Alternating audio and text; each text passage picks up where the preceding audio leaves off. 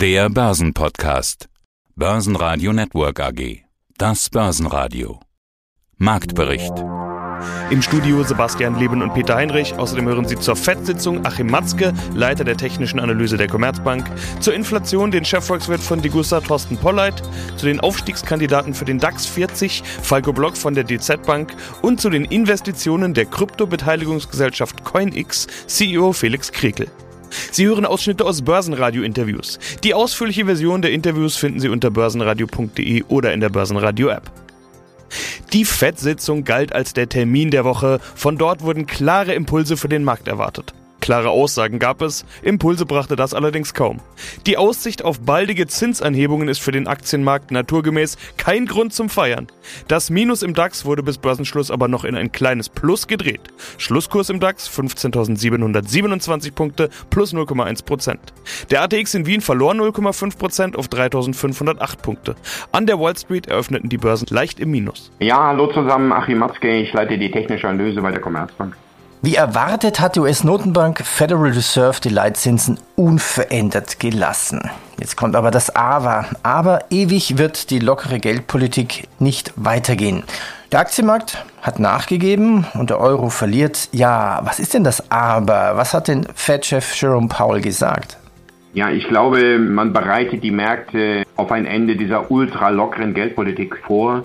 Wir hatten ja schon zweimal, dass die US-Finanzministerin Yellen ja auch schon mal rhetorisch vorbereitet hat, dass es nicht ewig so locker bleibt und dass Zinserhöhungen in den USA auch in die Landschaft passen würde, war ja schon ungewöhnlich. Das ist ja normalerweise nicht Job des Finanzministers, aber sie war ja mal eben als Notenbankchefin und das deutet ja schon an, wie man da im Hintergrund bei den Verantwortlichen denkt. Und der Paul hat im Endeffekt diese Strategie bestätigt.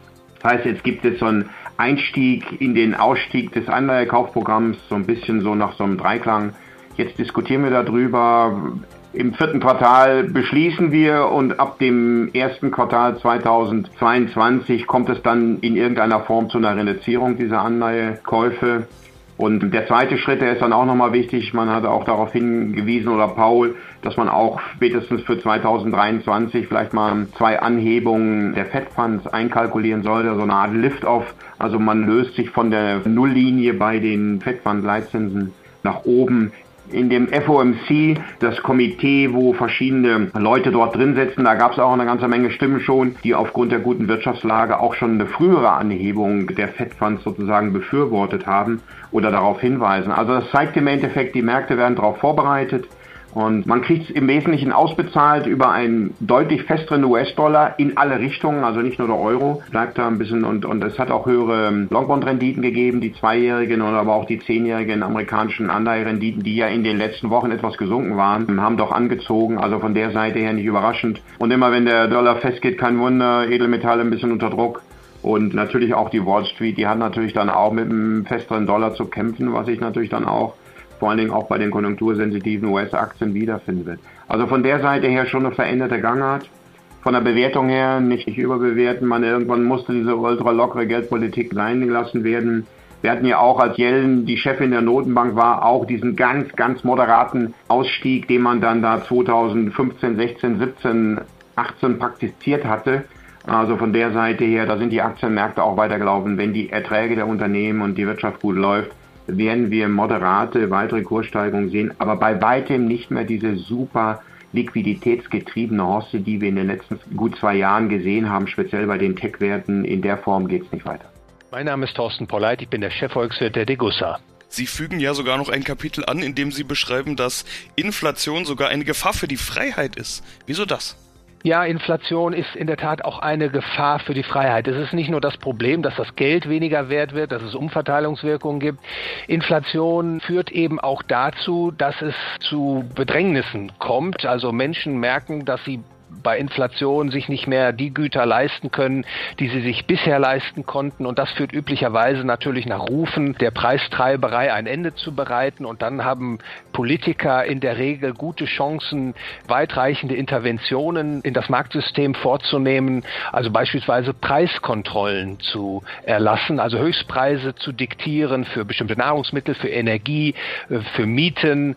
Und das ist ein Prozess, der dadurch in Gang gesetzt wird, der letztlich letztlich das freie Wirtschafts- und Gesellschaftssystem untergräbt und damit natürlich auch die Freiheiten von Bürgern und Unternehmern zusehends reduziert und ja, man muss es sagen, in eine unfreie Wirtschaft und Gesellschaft führt. Über Gold haben wir in dieser Stelle ja schon häufig gesprochen. Natürlich auch über Gold als Inflationsschutz. Gold gilt ja als klassischer Inflationsschutz. Da kommt dann schnell die Frage auf, in welcher Form sollte man Gold denn kaufen? Also physisch oder in einer anderen Form? Die Statistik, die Sie mitgebracht haben, die zeigt, dass aktuell viel Gold in nicht physischer Form gekauft wird. Gold-ETFs, Gold-ETCs, da sieht man vermehrt Zuflüsse im Mai 2021. Wie beurteilen Sie das? Das ist eine ganz wichtige Frage, die Sie hier aufwerfen. In der Tat gibt es mittlerweile ein großes Angebot an sogenannten Exchange Traded Funds oder Exchange Traded Commodities. Und da kommt es dann darauf an, das ist der Teufel gewissermaßen im Detail, wie diese Produkte, diese Finanzprodukte strukturiert sind, ob sie tatsächlich mit physischem Gold gedeckt sind oder ob sie nur mit Derivativen abgebildet werden. Da muss man also genau in das Kleingedruckte hineinlesen. Aber grundsätzlich empfehle ich, sich zunächst mal die Risiken vor Augen zu führen, gegen die man sich absichern will durch das Kaufen von Gold. Also wer beispielsweise keine weitreichenden Systemrisiken befürchtet, der kann durchaus auf ein physisch gedecktes Gold-ETF zurückgreifen. Aber wer tatsächlich Systemrisiken befürchtet, der beispielsweise befürchtet, dass es Probleme in den Finanzmärkten gibt, die Preisstellung von ETF-Anteilen verzerrt sein könnte, dass Auslieferungswünsche nicht bedient werden könnten, der ist natürlich besser beraten, auf physische Ware zu setzen, also Gold zu halten in Form von Münzen und Barren. Wovon ich abrate, ist grundsätzlich Zertifikatelösung, denn die Zertifikatelösung bedeutet letztlich, dass die Goldpreisentwicklung über die Future-Märkte abgewickelt wird. Als Anleger unterstützt man quasi den Papiergoldmarkt zu Lasten des physischen Goldmarktes und das ist letztlich auch nicht im Interesse des Anlegers.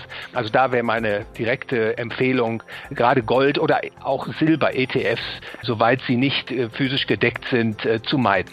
Unter den stärksten Gewinnern im DAX waren wie schon in den letzten Tagen MTU, Deutsche Börse und Merck. DAX-Verlierer waren unter anderem Siemens Energy, Heidelberg Zement und RWE.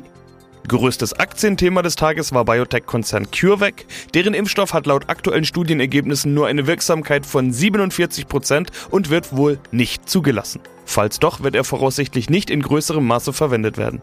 Die Aktie verliert rund die Hälfte ihres Werts. Schönen guten Tag, mein Name ist Falco Block, ich bin Derivatestratege bei der DZ Bank in Frankfurt. Machen wir in diesem heutigen Interview mal sechs Kandidaten durch. Wer steht denn so bei Ihnen auf dieser möglichen Watchliste drauf, auf die Chance DAX 40? Ja, also ein sehr sicherer Kandidat, weil der würde gleich mit zwei dieser entsprechenden Streubesitzmarktkapitalisierung ganz oben an Listenplatz Nummer 4 einsteigen, ist die Airbus. Die scheiterte bislang nämlich an diesem Kriterium Börsenumsatz. Die wird also auf jeden Fall oder sehr, sehr sicher hineinkommen. Das Unternehmen ist ja sicherlich bekannt ja, als großer Hersteller von militärischen, aber vor allem natürlich zivilen Fluggeräten. Der, die Unternehmen ist auf jeden Fall dabei. Dann haben wir als nächstes, das wäre wieder so ein bisschen ja, Profi-Wissen, Anführungsstrichen, das Unternehmen Kia Gen. Das ist ein Anbieter von Verarbeitungs- und Technologien für biologische Proben. Also man merkt schon an der Bezeichnung, das ist nicht das, was der Endkunde so normalerweise kennt. Und hier haben wir uns auch entsprechend das Unternehmen nochmal genauer angeschaut und meine Kollegen vom DZ Bank Research haben hier ein ja, Halten darauf, sagen das Unternehmen ist aber trotzdem gut aufgestellt, aber kann man auch sagen, der Kurs hat schon sehr, sehr viel weggenommen. So ein bisschen im Zuge der Corona, alles was irgendwie Test oder Biotechnologie oder ähnliches hat, ist natürlich sofort gehypt worden und das Unternehmen ist sehr gut aufgestellt, aber hier könnte man vielleicht mit dem Seitwärtsprodukt eher arbeiten. So, dann auf Ihrer Liste steht da auch was mit Siemens drauf? Ja, richtig. Also die Siemens ja eines der vielen Spin-offs. Der Siemens-Konzern könnte man ja im Positiven sagen, zerlegt sich aktuell gerade ein bisschen selbst, weil man natürlich festgestellt hat, dass die einzelnen Teile besser sind als die Summe des Ganzen. Das heißt, wir sprechen hier von Siemens Healthineers, einem der größten Medizintechnikanbieter, sehr, sehr versiert im Bereich Bildgebung, Diagnostik, Strahlentherapie, aber aktuell natürlich auch sehr gut aufgestellt mit einem breit gesteuerten Portfolio an diesen Nachweistests, also auch Corona-Schnelltests in Kooperationspartner. Also davon profitieren die natürlich sehr zurzeit und ähm, davon gibt es ja entsprechend eine ganze Menge an Spin-offs, aber das Unternehmen sollte wahrscheinlich dann auch in dem neuen DAX 40 vertreten sein. Wie groß ist die Chance für die Hannover Rück?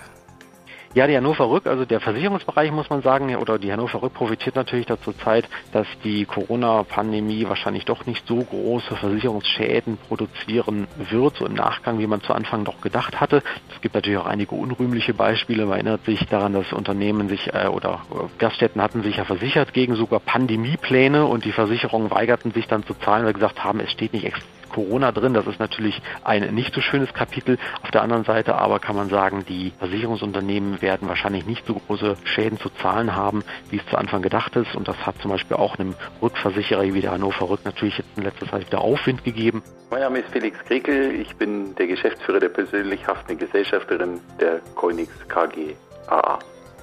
Coinix ist eine Beteiligungsgesellschaft mit Fokus auf Krypto. So würde ich es mal der Einfachheit halber einfach mal in den Raum stellen. Auf der Website heißt es genauer, wir investieren Kapital in Kryptowerte, digitale Unternehmensrechte und Beteiligungen an Unternehmen. Das klingt nach alles, was irgendwie Krypto und Bitcoin ist, könnte dafür in Frage kommen. Was genau suchen Sie denn? Wir konzentrieren uns wie Sie richtig unserer Webseite entnommen haben, auf Investments in den Bereich der Kryptotechnologie und man muss sicherlich hinzufügen auch der Blockchain-Technologie.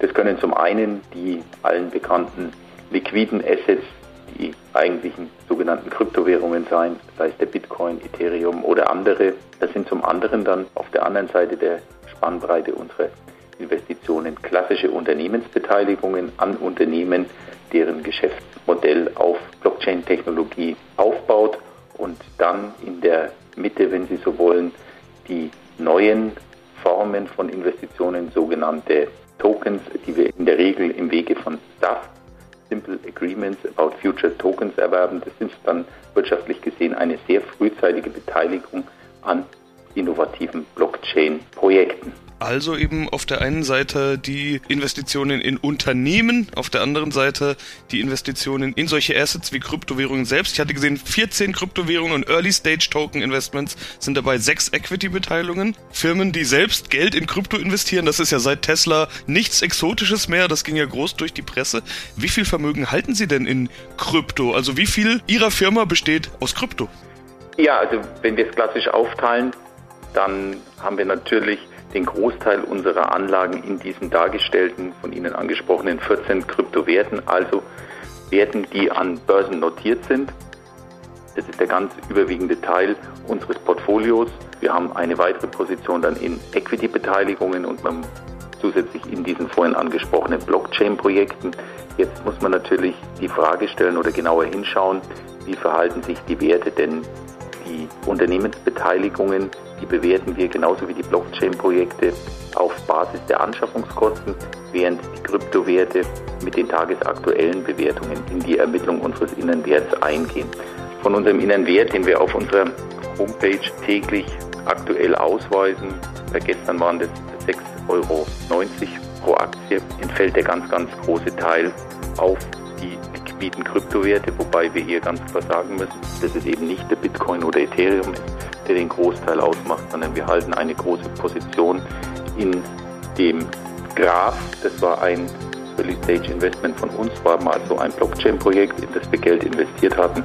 Seit Ende letzten Jahres sind die GRT-Token an verschiedenen Börsen notiert und die Token haben eine, ja, man kann es durchaus so sagen, phänomenale Wertentwicklung genommen und haben damit massiv zur sehr positiven Entwicklung unseres Portfoliowerts beigetragen. Börsenradio Network AG Marktbericht